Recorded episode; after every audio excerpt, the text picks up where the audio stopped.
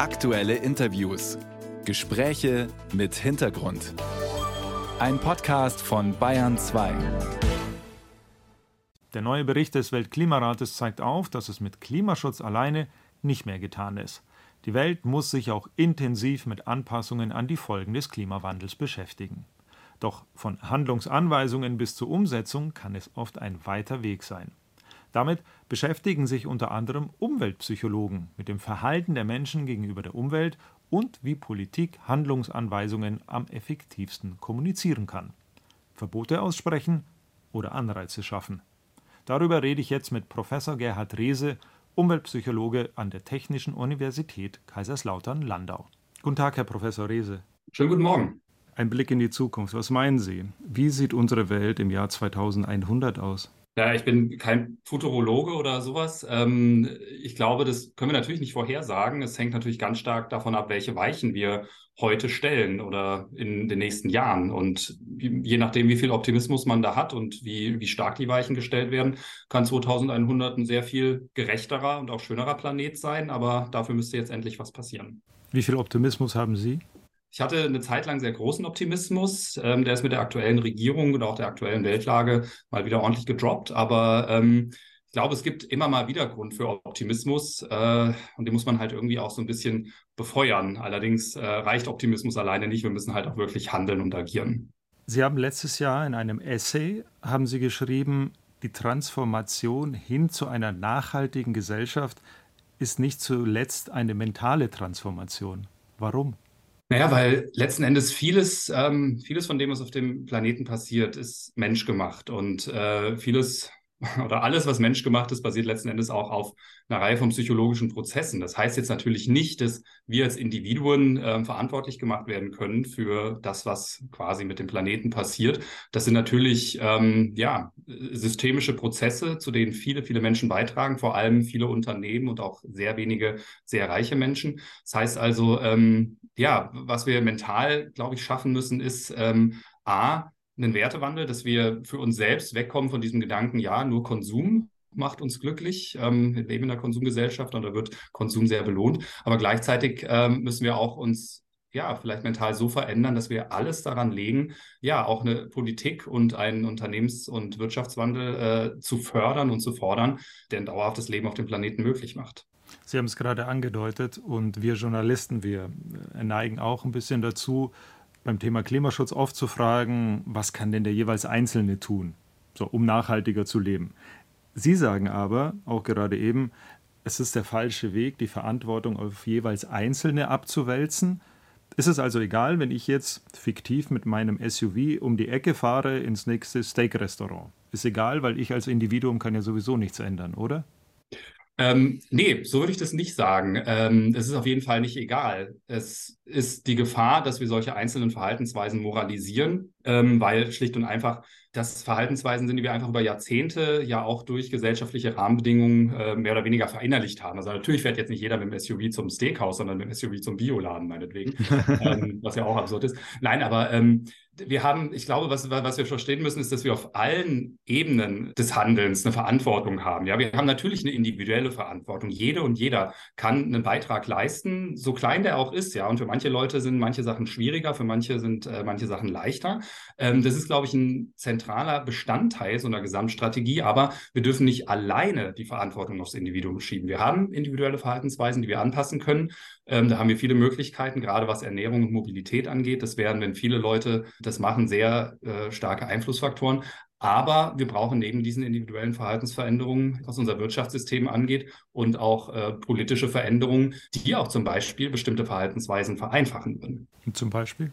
Naja, sagen wir mal so etwas wie ein Tempolimit zum Beispiel. Das würde es sehr vereinfachen, Menschen äh, ja, mit äh, weniger CO2-Ausstoß Auto zu fahren. Oder eine Infrastruktur äh, im ÖPNV zu schaffen, die es Menschen überhaupt ermöglicht, auf zum Beispiel äh, ja, ein eigenes Auto zu verzichten oder sowas.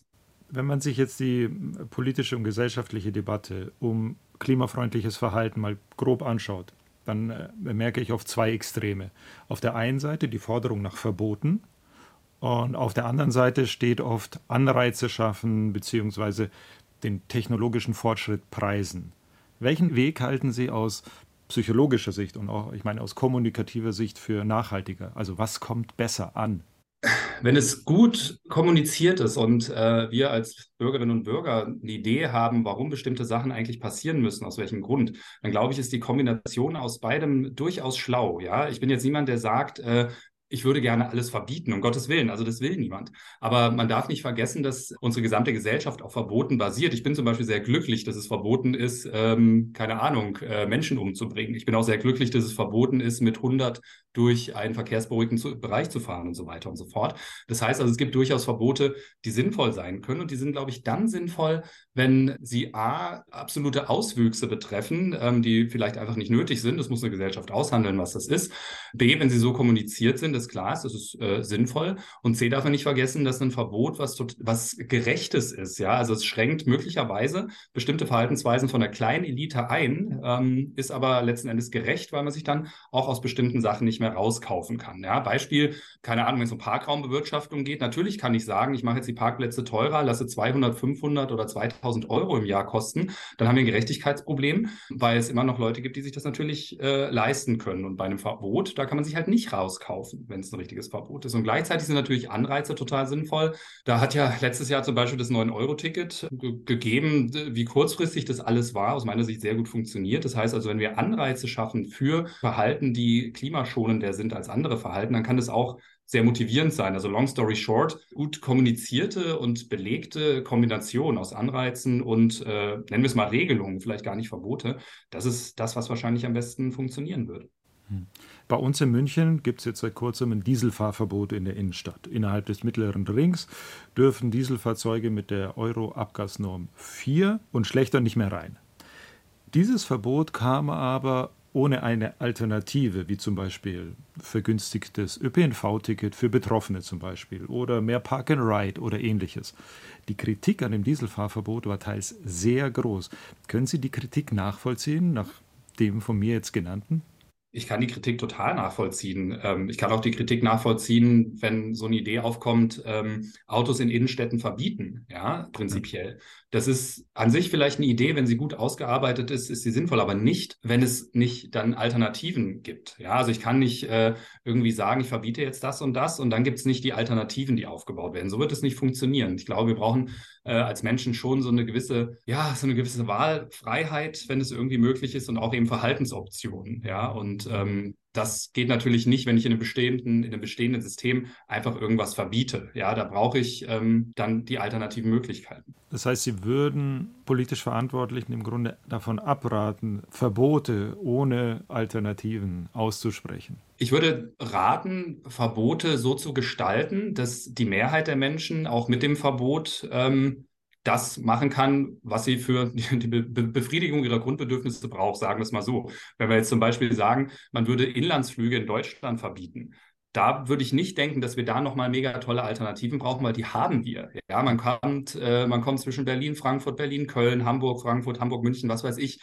braucht man aus meiner Sicht keine Inlandsflüge. Da bräuchte man keine Alternative. Aber wenn ich jetzt sage, hey Leute, ähm, wir verbieten jetzt Autos in Städten, ähm, dann braucht man Alternativen. Dann braucht man aus meiner Sicht äh, einen ÖPNV, der, besser funktioniert. Dann braucht man äh, eventuell auch Anreize oder Möglichkeiten, ja, dass Menschen dann auch bereit sind, umzusteigen. Aber einfach so ein Verbot, ohne dass es da auch andere Verhaltensoptionen gibt, das halte ich für schwer vermittelbar. Und ich mhm. hoffe, es ist vielleicht auch noch der Punkt zwischen schwer vermittelbar und nötig. Ich meine, jetzt haben wir gerade vielleicht noch mehr Stellschrauben und mehr Optionen, auch entsprechend irgendwie so ein bisschen zu wählen, was wir wie regulieren mit fortschreitender Klimakrise wird das vermutlich schwieriger. Jetzt wird ja heute der neue IPCC-Bericht veröffentlicht, also der Bericht des Weltklimarates. Und schon im Vorfeld war zu lesen, dass der Weltklimarat jetzt noch deutlicher warnen will. Und ich habe mich da gefragt, noch deutlicher als bisher? Was lösen denn solche Warnungen wie es ist fünf vor zwölf oder es geht um das Überleben der Menschheit? Was löst es aus? Oder können Sie solche Aussagen auch zu Resignation führen und somit Ihr Ziel verfehlen? Das ist leider eine Frage, die kann man nicht so leicht beantworten, weil wir bei so vielen Menschen auf der Welt natürlich ähm, extrem viele unterschiedliche Reaktionen zu Verhaltensmuster haben. Ja, also wir sind ja, wir sind ja alle Individuen, äh, was ja schon Monty Python festgestellt hat.